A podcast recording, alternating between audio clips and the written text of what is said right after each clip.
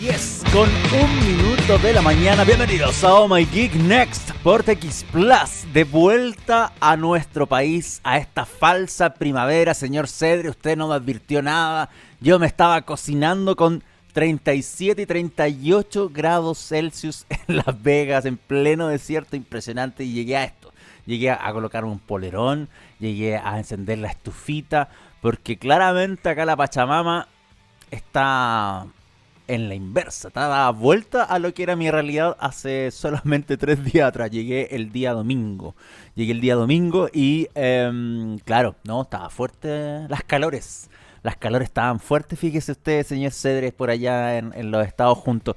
Así que, eh, nada, ¿qué está pasando con, este, con esta primavera?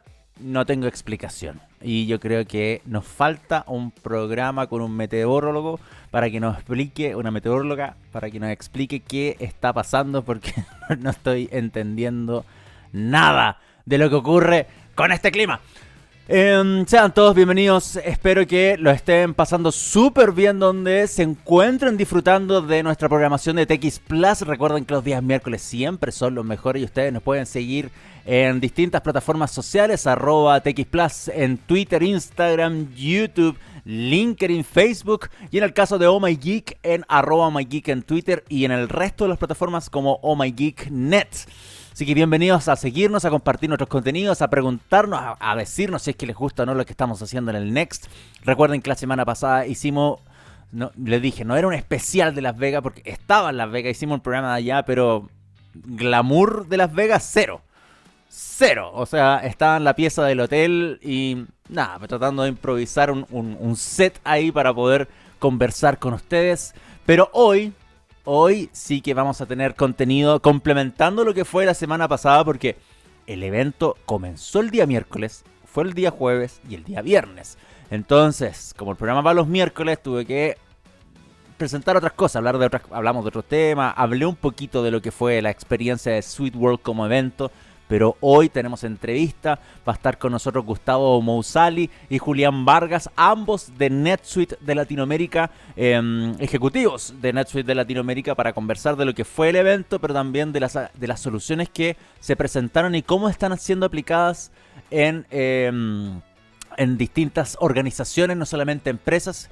Y ahí hay un puntito que voy a, a detenerme un poquito más adelante cuando presente la entrevista y cuando pase la entrevista, por supuesto, que está grabada, em, de la importancia de entregar herramientas a quienes no saben de tecnología, que no saben de TI, que no saben de analítica, que no son ingenieros en datos, que es el, es lo que hoy se promete mucho como la gran carrera del mañana o la gran fuente de conocimiento son los datos, pero ¿qué pasa con la gente que no sabe? Y cómo uno puede generar soluciones que los ayuden a ese tipo de, productos, o sea, de, entender esas categorías de, servicios, pero también obviamente cómo sacar adelante mi empresa, cómo, cómo hacer la última milla más efectiva, cómo hacer la administración de mis facturas más efectiva. Em, así que hay hartas cosas, porque es una solución completa y obviamente acá en Chile también existen soluciones así, así que me voy a tirar un poquito más para la introducción más rato. Pero eh, vamos a tener una segunda entrevista también, pero esa va en vivo. Vamos a estar hablando también con Marcel Villegas, quien es de EY, eso para allá al final del programa. Y eh, en relación al Summit, porque ustedes saben que el Summit de País Digital eh, TX Plus es parte de los Media Partners, así que vamos a conversar un poquito de lo que ocurrió con, con Marcel el día de ayer, porque él estuvo presentando el día de ayer. Y em, eso es gran parte del programa, porque se nos va a ir probablemente solamente en tres temas lo de Sweet World, lo de Marcel Villegas como eh, alguien que participó del Summit País Digital y lo que quiero comenzar a hablar ahora, que está calentito, que pasó ayer y que es súper, súper interesante analizar porque en algún momento, hace semanas atrás, les dije, va a ocurrir esto. Una vez más, no quiero decir que le achunté de cierta forma, no me, no me gusta sobrarme, pero me gusta recordar que este programa, humilde programa, dirigido por el señor Cedre en los controles, le achunta las cosas cuando las menciona. El señor Cedre se fue, de hecho, y no le interesa este tema de Twitter claramente. Pero vamos a hablar, sí, ah, ahora sí le interesó, ahora volvió a aparecer. Se fue a hacer un, un cafecito, señor, un pancito. Ah, ya, muy bien. Sí, eh, esto yo creo que es lo más importante. No sé si lo hace en otros programas porque claramente no estoy. Pero el señor C se va a desayunar cuando comienza. Creo que esta es la hora del desayuno de Gabriel Cedre. 10 de la mañana. se va a, comer su cosita, cosa que me parece excelente. Yo, señor, nunca, nunca le voy a arruinar su desayuno. Vaya a desayunar, porque ahora voy a hablar de Twitter y después le aviso cuando vamos la música. bueno, comencemos con Twitter. ¿Se acuerdan que Elon Musk dijo, voy a comprar Twitter? Y lo anunció y salió en toda la prensa a nivel mundial, hoy van a comprar Twitter y los más uh, forrado em, en mucha plata, por supuesto, eh, en una oferta que era por 44 mil millones de dólares, una, una locura en su momento y que todos dijeron, wow, es harta plata y que va a desenvolver Elon Musk. Y, obviamente salió una oleada de gente a decir, no, esta cuestión se acabó, ya Twitter no va a ser lo mismo, bla, bla, bla, bla, bla, bla. Y bueno, después pasó un, par de días y eh, Elon Musk empezó a pedir cosas, dijo a Twitter que quería saber cuál era la cantidad de bots que había en la plataforma. Quería saber cuántos bots se encontraba porque para él era un gran problema este tema de los bots y quería entender un poquito eh, si valía la pena comprar y se estaba echando para atrás y ahí empezaba la, polémica de decir, no, sé que ahora no, lo quiero, no quiero comprar Twitter, parece. Y obviamente a Twitter no le gustó esto, porque esa movida obviamente significó que Twitter se fuera al carajo en la bolsa y que empezara a perder valor. Y esta cuestión no era la primera vez que Elon Musk hacía algo parecido, así que... Eh, en Estados Unidos, sobre todo en Estados Unidos, ya la tenían medio medio sapeado, por así decirlo, o de una forma más coloquial, de las actitudes que tenía Elon Musk frente a, a tratar de desvalorizar empresas. Sobre todo por sus comentarios, por la capacidad que él tenía de tuitear algo y tener reacciones en la bolsa, tener reacciones en la valorización propia de una compañía o de un producto, o cómo potenciaba productos cuando se le ocurría recomendar cosas y, explotaban las descargas de una aplicación. Entonces Elon Musk tiene tienes seguidores. Realmente tienes seguidores que pueden hacer efecto. No cambios, no quiero decir cambio, quiero decir puede surgir efecto. Entonces, decir que va a comprar algo y después se va a arrepentir porque cree que hay algo malo en eso, claramente valorizó la, situación. Y esto llevó a que los abogados de Twitter, eh, bueno, Twitter per se, sino los abogados también, fueran a juicio. Fueran a juicio y, y en un momento nosotros hablamos de esto, que Elon Musk era, era es como la compra de una casa. O sea, si yo voy y firmo un, compromiso y después digo que no, tengo que pagar el, pastelazo. Entonces en algún momento se hablaba que Elon Musk, este pastelazo de echarse para atrás, le iba a salir más caro que eh, comprar directamente a, la compañía. Y no solamente por temas de plata, sino también por temas de imagen y lo que chorrea por el resto de sus otras, otras exitosas compañías, como Tesla, como SpaceX, que en algún momento se habló también que la directiva de SpaceX le decía, oye Elon, calma las pasiones, porque estas cosas que estás haciendo nos trae mala fama a nosotros, a nuestras empresas, a nuestras otras empresas que no tenemos nada que ver con tu intento de compra de red social. Bueno, dicho eso y toda esta locura, Elon Musk nuevamente acepta comprar Twitter al precio original y derechamente esto significaría que el juicio que se iba a realizar a fines de este mes, o sea, no a fines de este mes, en realidad el 17 de octubre, el 17 de octubre se dé por finalizado, o sea, que no haya juicio y que Elon Musk compre a 54,20 dólares la acción finalmente Twitter. Eh, eso significa los 44 mil millones eh, de dólares originales de la compra. Y esto originalmente partió ayer como un rumor. Durante la mañana publicado por, por Bloomberg. Pero eh, en la tarde de ayer, la propia cuenta oficial de Twitter de Investor Relations, como de, lo que tiene que ver con directamente mesa y dirección económica de la compañía, publicó que habían recibido la carta por parte de los abogados de Elon Musk, eh, volviendo a dar la oferta para poder llevarla a las autoridades correspondientes y que se evaluara eh, la compra. Entonces, a la larga, esto significa que sí, Elon Musk acepta comprar Twitter y que Twitter acepta técnicamente la carta de compra nuevamente y que se va a llevar para eh, ser analizada y finalmente se concreta la compra y se acabe el juicio porque después de meses, obviamente las partes tenían que presentar sus intenciones, o sea, su, su información respecto a por qué Elon Musk sí o sí tenía que comprar Twitter si ya se había comprometido a esto. Y eso es lo que quería Twitter. Twitter no quería que Elon Musk pagara la multa por echarse para atrás. Quería que finalmente concretara la compra. Y Elon Musk estaba con el abogado tratando de evitar la compra. Entonces, em, era, era interesante si se llegaba a tribunales, pero esto ya claramente no ocurriría.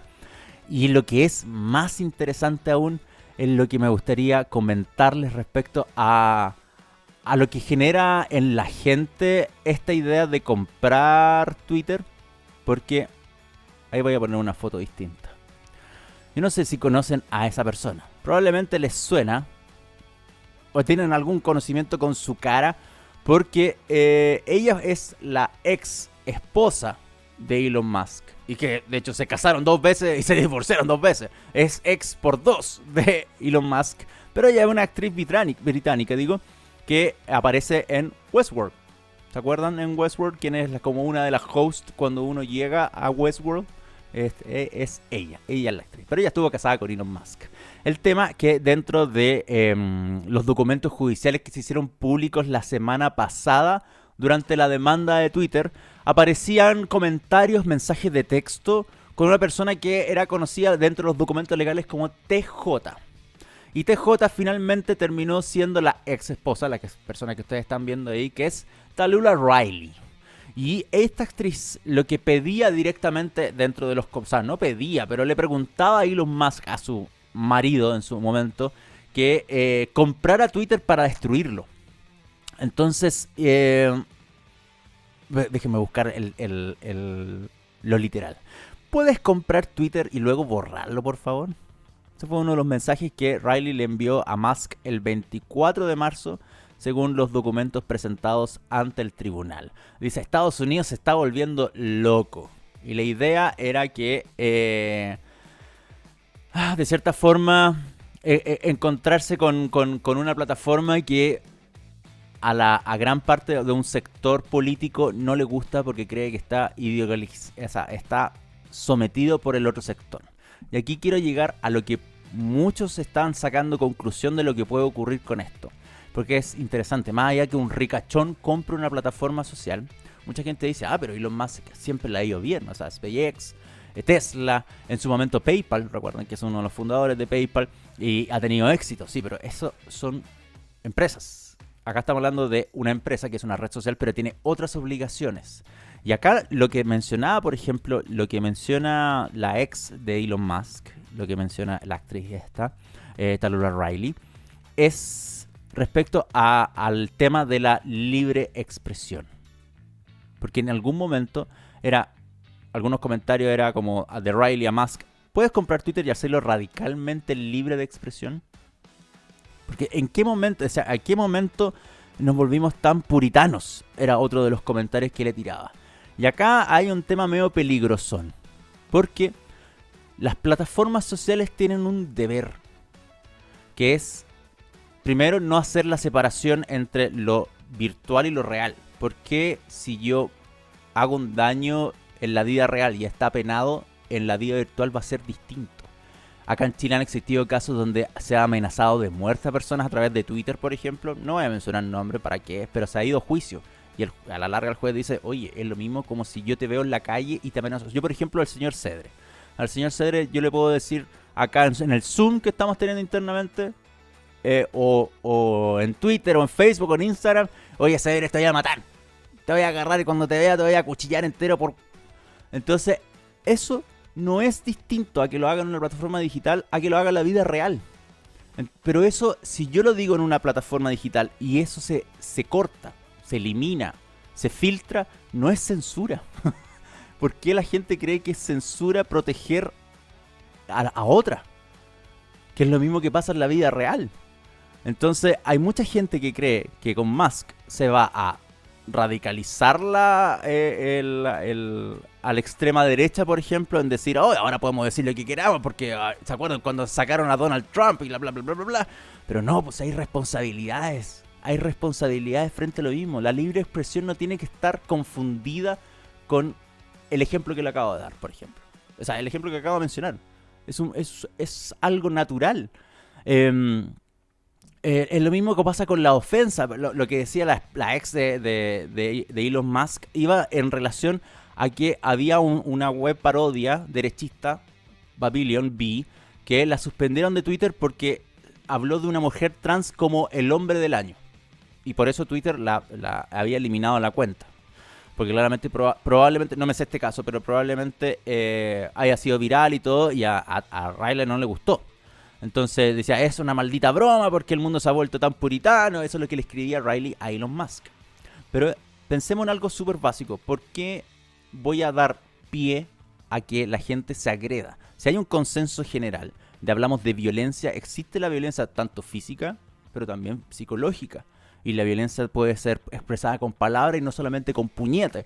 Entonces, en ese sentido, es raro es raro todo lo que se está generando por la compra de Elon Musk eh, a, la plataforma social. Bueno, no, me puedo extender más en este tema, me encantaría dar otro ejemplo, pero va a ser, insisto, muy interesante ver cuando se concreta la cuenta, o sea, la compra, qué va a hacer Elon Musk realmente. Va a seguir los consejos de su ex señora de comprar la plataforma para eh, volverla completamente libre. Libre me refiero de yo puedo publicar, decir, amenazar, hacer lo que quiera en Twitter, o va a seguir la línea de la responsabilidad de cierta forma de como no puedo hacer esto. No puedo hacer esto porque tengo un compromiso mayor con una plataforma social. No es mi empresa. Es una gran plata, por supuesto, no es una fundación. Pero hay un compromiso porque gente, un usuario final, lo termina ocupando. Ah, esta cuestión da para largo. Probablemente le puede dedicar más tiempo en otro día. Pero, señor Ceres, usted sabe que tenemos que ir a la música porque ya tenemos que empezar con nuestra entrevista y eh, poco tiempo, una hora se hace cortito muchas veces para hablar de eso. Pero bueno, la, compra de, de, Twitter se realizaría. y Elon Musk sería finalmente el dueño de la plataforma social. Y em, hay que ver qué va a ocurrir. Qué va a ocurrir. Y no solamente en tema de negocio, sino qué va a ocurrir con los términos y condiciones de uso de la misma plataforma. Así que va a ser, como les digo, nuevamente interesante de analizar. Ya, vamos a la primera canción que me tiene preparado para YouTube. ¿Me tiene YouTube? ¿En serio?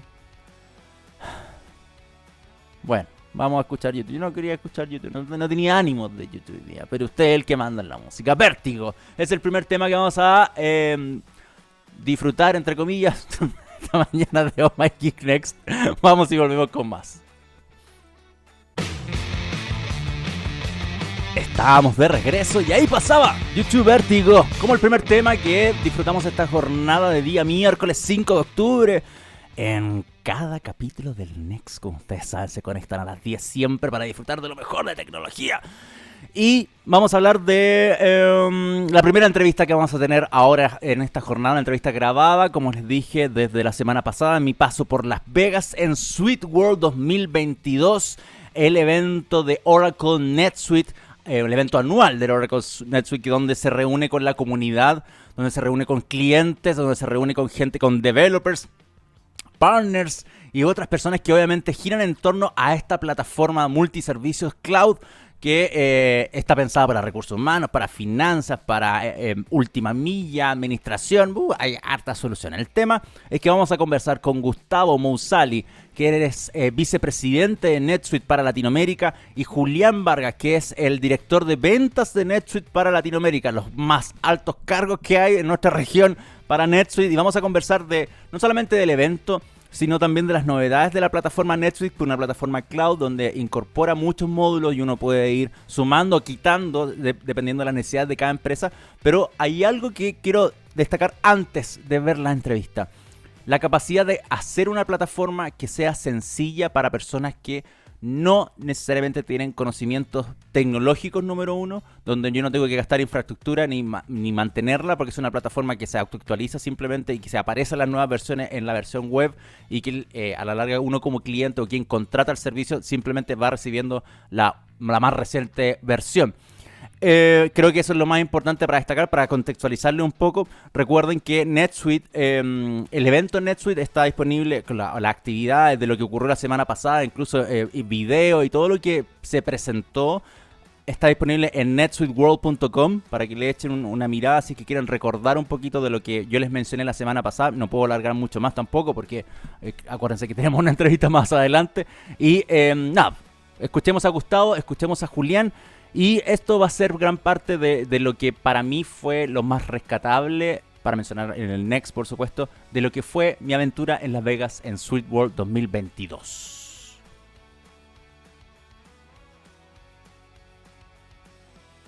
Eh, Gustavo, Julián, ¿qué tal? ¿Cómo están? Muchas gracias por eh, acompañarnos para poder conversar de todo lo que ha sido este evento, pero también quiero sacarlo un poquito de las soluciones tradicionales de NetSuite que, ojo, están publicadas en omygeek.net. Ya hablé en la semana pasada, cuando estaba en Las Vegas, eh, sobre lo que estaban presentando durante el día miércoles y jueves principalmente. Y los quiero llevar al desafío de volver a hacer un evento presencial con servicios cloud y con gente que se vuelve a juntar después de haber estado encerrada y eh, probablemente reinventarse constantemente para poder enfrentar los nuevos desafíos, que yo me imagino que también en gran parte del, discurso que ustedes tienen que hacer con sus clientes y cómo se ha presentado todo el evento, es como hay que continuar con esto, hay que seguir trabajando. ¿Cómo lo han visto en, en ese aspecto ustedes? Exactamente, Luis Felipe. O sea, para nosotros también hacía bastante tiempo que no teníamos un evento físico y estar esa semana pasada en Las Vegas nos fue bastante bien, ¿no? Entonces, muy, muy interesante las charlas que tuvimos, tanto de NetSuite como de nuestros clientes. Yo creo que nos, nos trae mucha información, mucha actualización en términos tecnológicos sobre todo lo que está pasando. Y lo mejor es que vemos una, una tendencia mundial que todas las empresas están siguiendo, cada uno con su camino, pero todos al mismo destino, ¿no? que es el eh, todos quieren volver, o sea, volver proteger sus inversiones y seguir creciendo. Igual somos latinos, nos gusta la cercanía y yo creo que es una muy buena oportunidad volvernos a conectar, estar cerca, mirarnos, sentirnos y eso es parte de nuestro ADN. Entonces, súper contentos de tener la oportunidad de estar acá. Igual las soluciones presentadas en la, versión 2022 también van de la mano a optimizar cosas que probablemente eh, apuntan al mundo híbrido que ahora nos queremos enfrentar, como las empresas, los negocios en general, ¿no? Me imagino que a ti, como el experto en ventas de NetSuite, te tocó ya enfrentarte a esa situación, ¿no? Ser híbrido es todo, básicamente, y lo hablábamos mucho en el, en el keynote pasado. Realmente ahora tiene que reinventar su negocio, buscar la manera de ser una empresa de servicios, tener un modelo híbrido de, core business, en un modelo híbrido en el inventario. Hay veces ser híbrido en just in time, otras veces just in case. Tener básicamente la capacidad de ser híbridos es lo que nos va a hacer ágiles, eh, nos va a permitir seguir creciendo en el mercado como está en este momento. Yo quiero rescatar una conversación contigo, Gustavo, cuando estábamos en, la, recepción antes de comenzar y hablábamos de lo, simple que es las soluciones en general y las herramientas de NetSuite. Y yo te puse la comparación y te, pedí disculpas al principio. Dije, no sé si esta comparación va a ser buena. Y tú me dijiste, no, sí, la aceptaste de cierta forma. Y quiero volver a retomarla, que es eh, a, la, larga bajar una solución a gente que no necesariamente es erudita en términos tecnológicos para poder digitalizar su producto, para poder llevar un poco más allá a sus empresas, lograr objetivos que probablemente sean muy ambiciosos para las pymes en general, pero que se pueden realizar con una plataforma que le dice, esto funciona, es así, así de sencillo. Y yo te dije que era como la Apple de los servicios cloud, por así decirlo. Y tú me dijiste, sí, es válido porque Apple a la larga te dice cuándo actualizo el software, qué es lo que te quiero entregar, eh, mis herramientas nativas te van a servir, no necesitas de otras necesariamente. Una buena práctica que está probada. Claro. Sí, o sea, como, como estamos charlando el otro día, ¿no? Que básicamente NetSuite entendemos que es el Apple de los ERP, si podemos hacer una comparación, ¿no? Porque justamente te trae el mejor de la tecnología, el mejor de la funcionalidad, el, básicamente el mejor que puedes esperar de un sistema ERP. La hace simple, que eso es muy poderoso. todo en la nube, de una forma sencilla, que se actualiza solo y que tú tienes que enfocarte en tu negocio al invés de ser, vamos a decir que un instalador de teléfonos. Tú tienes que enfocarse en operar tu empresa, cómo crecer más, cómo vender más, cómo hacer más negocios, cómo expandirse geográficamente, cómo buscar nuevas fuentes de, de ingresos cómo optimizar sus costos. Entonces, ese que un empresario, eso es lo que una empresa debería hacer en su día a día y la tecnología nos encargamos nosotros para que esté soportado por detrás. Claro. Eh, es interesante porque me gusta cuando traté de bajar esa idea, cuando estábamos hablando y después la traté de corroborar en el, día del, el primer día del keynote, eh, del día miércoles, porque gran parte de los ejemplos que eh, Iván estaba mostrando no eran necesariamente grandes empresas que decían, oye, nos estamos forrando con todo esto, sino era, por ejemplo, yo me, me acuerdo mucho de March for Babies, que era una organización que busca dinero, recolectar dinero para apoyar a bebés que por recursos no pueden, estar enfermos, por ejemplo, en edad prematura y los trata de apoyar y habían recolectado más de 23 millones de dólares y ella hablaba de analíticas y, decía, era bueno que para ella ahora con una plataforma pudiera entender cómo es un proceso de donación, cómo la gente está trabajando, lo puede eh, entender y, y eso a la larga es raro pensando que una fundación o una organización que está dedicada a recolectar dinero puede también tener acceso a este tipo de servicios. Entonces, eh, por eso también lo quería llevar como a la sencillez y creo que ustedes tienen el discurso súper claro frente a cualquier otro servicio, es eso, entregar a la mayor cantidad de gente posible. No sé si estoy muy, estoy muy camiseteado, parece, con NetSuite por algún motivo, pero eh, llama mucho la atención, como que siento que ustedes manejan muy bien la bajada de lo que es su servicio para que cualquier persona a la larga pueda tener acceso a él, si no me equivoco. todos esos paradigmas se quitan. Básicamente, esa, esa empresa que tú estabas mencionando, que al final recauda fondos, donaciones, para ellos es igual de insensible y de importante la data. Y NetSuite les permite eso. La data no es solamente para empresas que tienen ánimo de lucro, también ellos tienen stakeholders que dicen estos, estas donaciones que te entregué, en qué proyecto las estás invirtiendo y qué mejor que tener un, un sistema confiable que te permita tener el control auditable de lo que está pasando en el, en el ejemplo que tú nos compartiste con, con, con, el negocio como tal, porque sigue siendo una empresa. En las soluciones nuevas presentadas hay automatización en la nube, hay digitalización, por ejemplo, de facturas que con inteligencia artificial se están digitalizando e inmediatamente quedan disponibles. Hay harto trabajo ahí que todos en la nube, pero también em, se baja a, a, desarrollo de aplicaciones móviles, por ejemplo, el, tema de, la mejora de la última milla, lo que había para el packaging y después la entrega. Hay hartas soluciones nuevas. Ustedes ven que, ¿cuál es la proyección para ustedes como los grandes desafíos de ahora al regreso y al seguir empujando a, a lo que viene de aquí al futuro? Excelente. Eh, mira, o sea, enfrentamos ahora globalmente, yo creo que una nueva realidad, ¿no? Y la nueva realidad ya, ya pasamos por, por desafíos antes, pero ahora tenemos una nueva realidad que se está diseñando económicamente. Entonces, las empresas tienen que estar preparadas, cada una, para encontrar su, su nuevo camino. O sea, por dónde quieren seguir, por dónde creen, de acuerdo con la economía, que les va a, a, proporcionar más oportunidades y brindar más oportunidades. Y si es el caso, hacer giros de negocio. O sea, darle la vuelta, ver nuevo, explorar nuevas oportunidades, explorar nuevos mercados para poder seguir adelante. ¿no? Entonces yo creo que en ese retorno eh, una gran tendencia va a ser que las empresas reevalúen lo que están haciendo y tal vez desarrolle, se desarrollen hacia otros mercados o otros negocios que sean nuevas oportunidades. Julián, ¿cómo ves eh, como la gran recomendación ahora para que la gente se atreva y que no le tenga miedo a todo lo que ha ocurrido este último tiempo y pueda digitalizar su compañía y ver, como lo dice Iván, hay que seguir, hay que buscar un nuevo horizonte y seguir trabajando para que esto siga resultando? Hay varios momentos que nos han demostrado que definitivamente es el mejor momento para tener control, para tener visibilidad de la información y para tomar decisiones basado en datos en tiempo real. Si no, nos rezagamos, eso está más que demostrado, perdemos fuerza.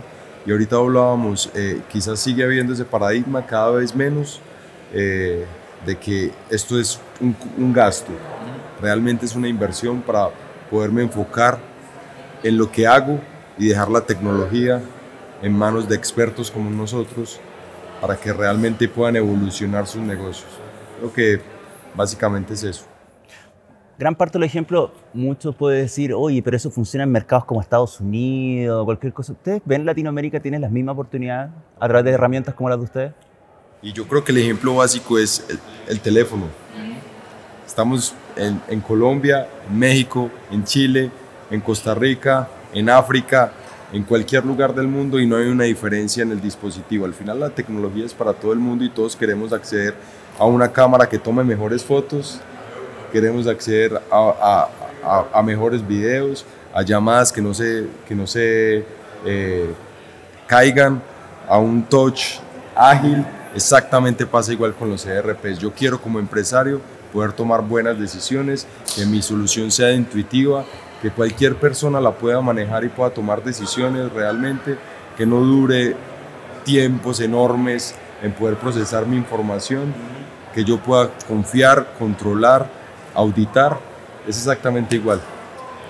Y creo que en Latinoamérica también tenemos una diferencia que las empresas están menos digitalizadas que en Norteamérica, ¿no? Entonces, Latinoamérica tenemos una gran oportunidad y un gran momento que las empresas siguen siendo creadas y creciendo y esa oportunidad de la digitalización que existe ahora o de la profesionalización, automación de proceso puede generar un gran beneficio a las empresas. Bueno, Julián, Gustavo, muchas gracias por conversar con nosotros. Y no sé, solamente quiero extender ahora presencialmente las gracias porque lo hice en el capítulo pasado, hacerlo en el programa que pude hacer desde mi pieza del hotel. Pero ahora, muchas gracias por invitar a Oh My Geek para, participar nuevamente, porque es la segunda vez que me toca venir a, a un Sweet World. Así que muy agradecido, son muy buenos los ejemplos, me gusta mucho este evento porque eh, me gusta cómo la, bajan ustedes hacia a qué es su solución y qué es lo posible hacer para cualquiera. Y cuando uno habla de ejemplos tan básicos como la misma organización que les mencioné del eh, March for Babies o la señora que hacía bolsas y también podía tener una solución de NetSuite, me parece que es, una muy buena comunicación de lo que debe hacerse con una herramienta tecnológica. Así que mis congratulaciones y agradecimiento por lo mismo. Gracias a ti. Muchas gracias, Luis Felipe. Nuevamente, gracias a Gustavo Mousali y Julián Vargas, ambos ejecutivos de NetSuite Latinoamérica. Y nada, decir que Gustavo me, decía mi nombre completo, me decía Luis Felipe, como nombre de reyes. Solamente decir ese dato totalmente freak. Ya, señor Cedre, vamos a la música porque nos espera nuestro próximo invitado. Sí, hay dos entrevistas para el día de hoy, así que vamos a disfrutar de eh, The Smile, The Opposite. A la vuelta, vamos con nuestra última entrevista y probablemente ya el cierre de este programa hablando de Summit País Digital. Vamos y volvemos. Estamos de regreso en Oh My Geek Next y ahí pasaba The Smile, el proyecto paralelo que tiene Tom York, se podría decir. Proyecto paralelo, sí, la banda paralela que tiene. Ojo que una de las canciones, un dato totalmente aleatorio, una, uno de los videos de, de este proyecto entre Tom York y Johnny Greenwood está dirigido, está creado por chilenos, que es el video de Think Think. Ojo, no era la canción que escuchábamos, la de Think Think está hecha por chilenos. Si le quieren echar un vistazo está en YouTube. Ya, eh, dicho es porque es una linda, es un lindo stop motion, una mezcla de distintos estilos, pero liderado por stop motion. Ahí le pueden echar un vistazo. Vamos a hablar del Summit País Digital porque eh, ustedes saben que entre el día de ayer y hoy se está celebrando este encuentro sobre cultura y economía digital en Latinoamérica, que está liderado por País Digital y esta es su décima versión.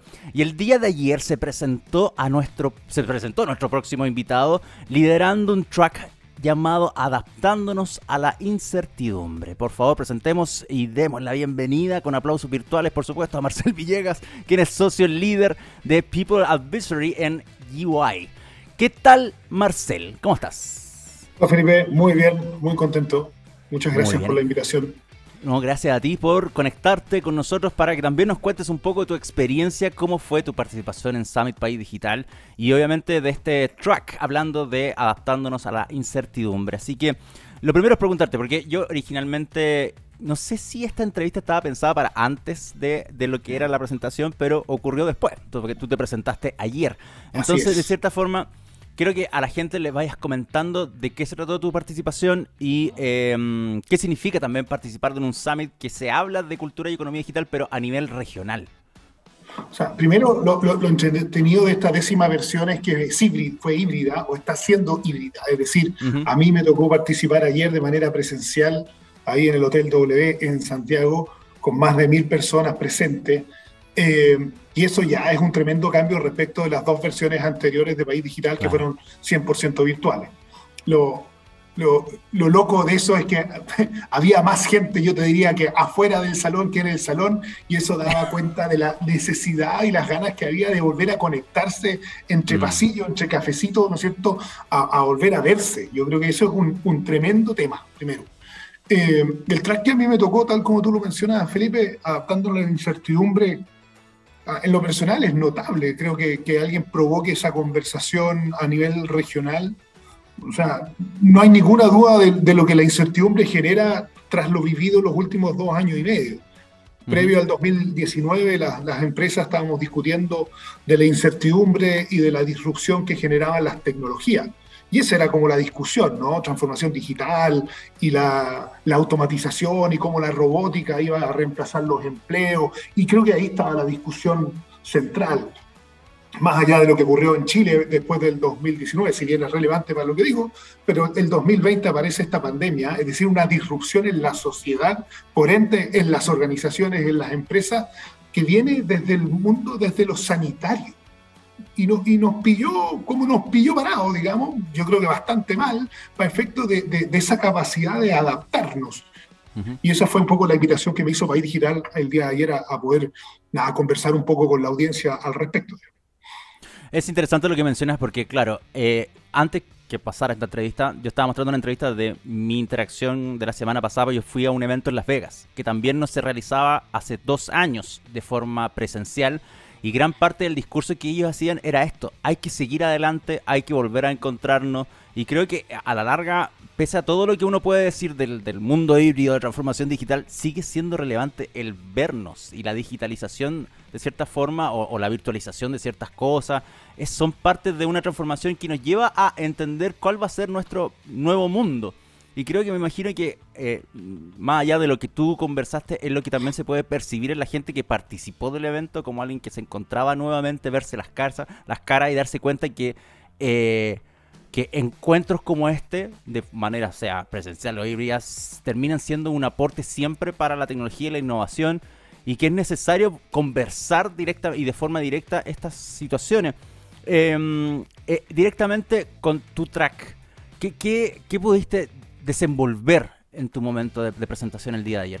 Yo, enfoqué, al menos lo que fue mi conversación, la enfoqué tal vez en, en, tres grandes puntos para efectos de cómo nos podemos adaptar a, esta, a este ambiente incierto, ¿no? que en lo cual ya estamos presentes y que ya todos lo hemos vivenciado en los últimos dos años y medio. Y el primer tema es yo creo que tenemos que intencionar tener equipos más diversos. Gente que entienda el mundo y la sociedad y lo que pasa allá afuera con distintos lentes, con distintos ojos.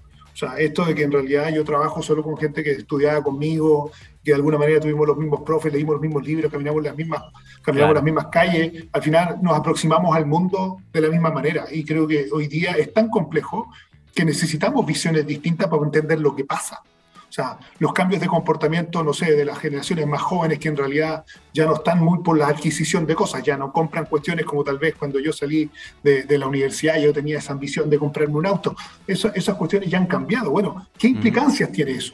¿O qué implicancias tiene el hecho que ahora trabajamos híbrido. De hecho, esta conversación es híbrida. El evento al cual participé, al que hemos hecho referencia, es, híbrido. Eh, ¿Qué implicancias tiene eso en, los distintos mundos de negocio y en la sociedad. Y para eso yo creo que tenemos que tener sociólogos, psicólogos, periodistas, diseñadores, ingenieros, economistas. Pero no es la manera como nosotros estamos acostumbrados a construir nuestros equipos. Entonces yo creo que hay que intencionar una diversidad de pensamiento. Para eso, obviamente, tenemos que tener ambientes, ambientes hiperinclusivos, donde creo que todavía como organización estamos bien al debe. Lo segundo es lo que tú dijiste, volver a conectar.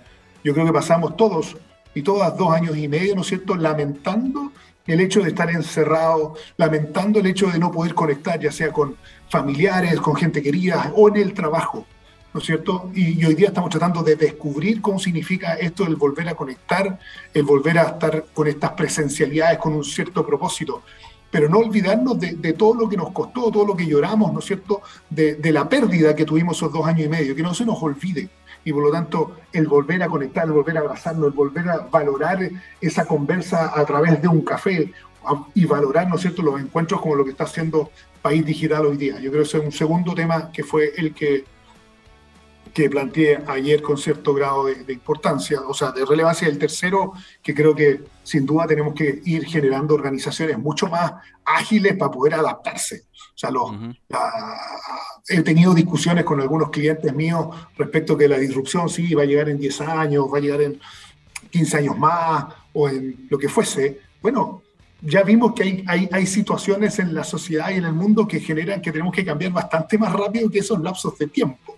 Ya sea lo que ocurrió en Santiago de Chile, ¿no es cierto?, hacia fines de octubre del 2019, que obligó a muchas compañías a reorganizarse muy rápido, y después, sin duda, lo que generó la pandemia.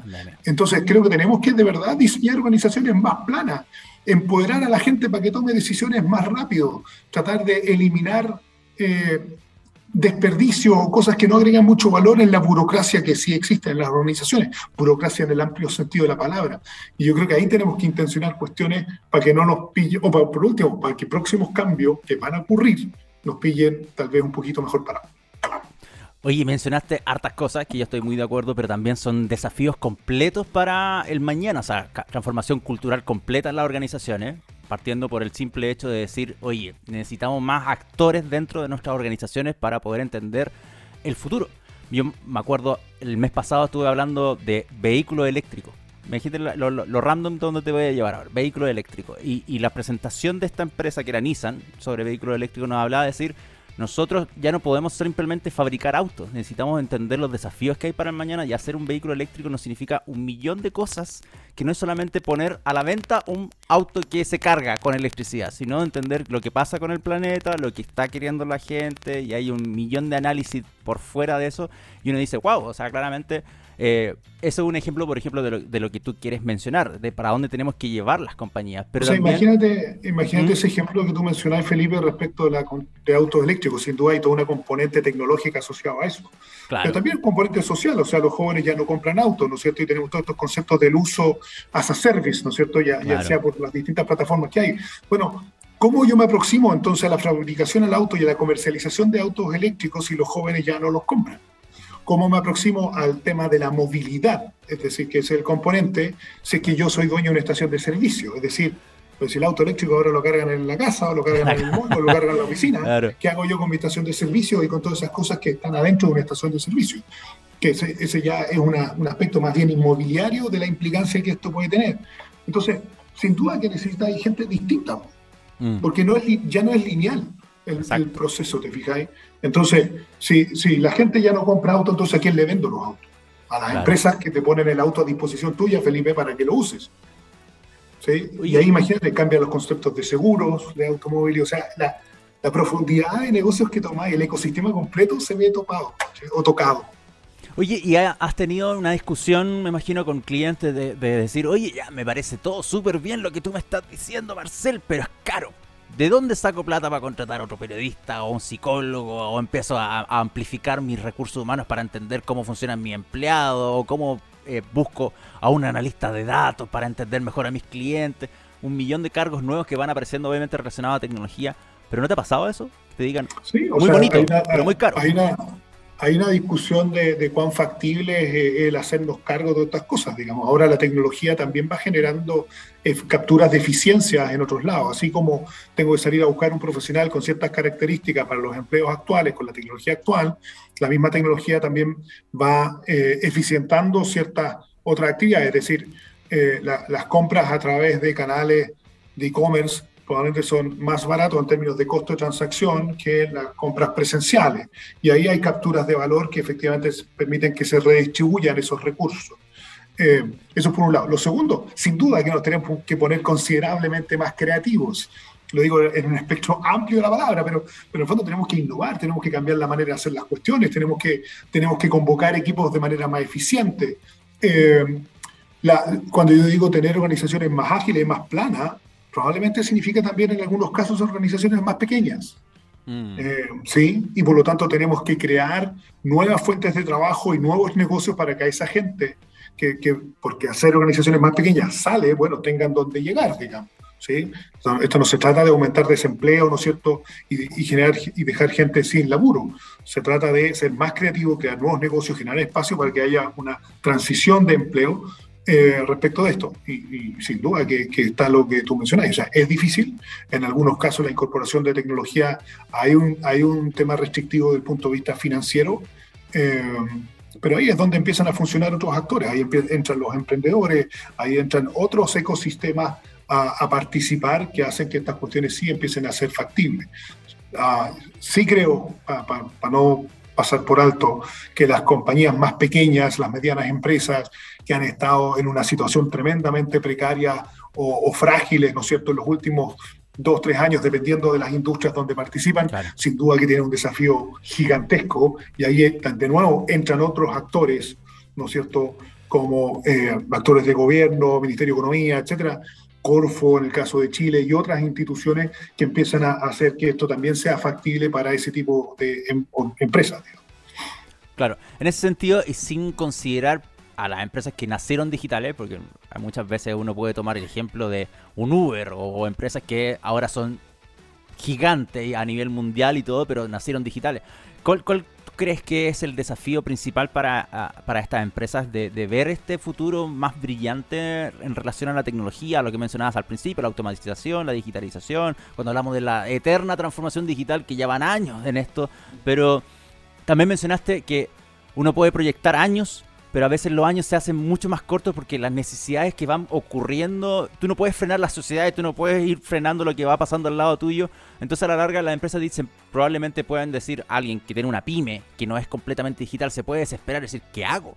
Entonces, ¿cuáles son los principales desafíos que tú encuentras que estas personas tienen que enfrentarse considerando no las proyecciones que puedan darte en una charla o no las proyecciones que puedes leer en, en internet, sino de poder entender a uno y decir, ok, este tiene que ser mi mapa?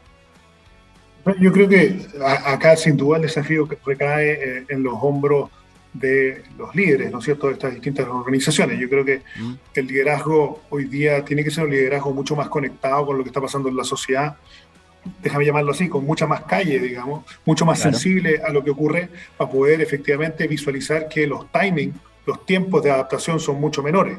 Y ya lo fue demostrado en los últimos tres años con lo que nos ocurrió. Eh, lo segundo, yo diría que grandes niveles de alineamiento en los equipos ejecutivos para efectivamente poder planificar y generar procesos de cambio rápidos, digamos, es decir, tener menos personas que estén tirando el carro para el otro lado, para ponerlo dicho de esa forma. Eh, creo que también hay que dejar, hay, que aprender a dejar, a soltar, eh, a decir, bueno, lo que me funcionó ayer ya no me funciona hoy día, lo que era mi core business ayer ya no va a ser mi core business mañana. Y por lo tanto, eh, hay que atreverse a generar la disrupción en tu propio negocio. ¿sí? Y esto, de nuevo, son palabras para el bronce y probablemente en muchos libros. Si, si, tú no generas tu propia disrupción, hay alguien que lo está haciendo por ti, digamos, no te preocupes. Igual tu negocio va, va, va, a haber disrupción en tu negocio, ya sea generado por ti o generado por otro. Por lo tanto, mejor que la generes tú. Yo creo que en eso hay, hay harta adaptación criminal, yo creo que hay harta autocrítica eh, respecto de cómo estamos haciendo las cosas y si las podemos hacer de otra manera. Eh, tampoco podemos tapar el sol con un dedo, como tú mencionabas, Felipe. Es decir, la sociedad se encamina a ciertas cosas y va a avanzar en esa línea, quieras contigo, sin tigo, como se dice, ¿no es cierto? Eh, la tecnología va a penetrar a la sociedad a través de los individuos primero, después a través de las organizaciones. Y por lo tanto, a partir de ahí, yo creo que hay que estar sensible, yo creo que hay que estar de alguna manera presente o al menos consciente de la cresta de la ola que se viene en términos de tecnología pertinente a tu negocio y las preguntas de los equipos ejecutivos, bueno, ¿cómo nosotros pudiéramos incorporar estas cosas a nuestro negocio de la manera más rápida posible? Digamos, porque va a ocurrir sí o sí. Yo creo que ese es como el... Ahora, recetas, muchas recetas creo que no hay. Sí, sí creo de verdad eh, de que necesitamos eh, incorporar esa diversidad que te menciono para que alguien sea capaz de decirme a mí lo que yo no soy capaz de ver, producto de mi historia. Yo tengo áreas ciegas, ¿no es cierto? Y tú también, Felipe, y, pero ¿quién nos, nos muestra o nos ilumina aquello que no veo? Y es muy importante tener esos personajes dentro del equipo. Eso ya es una tremenda incomodidad trabajar con gente distinta a mí es una tremenda incomodidad y tengo que superarla. Y después lo que hablábamos de la velocidad de los cambios.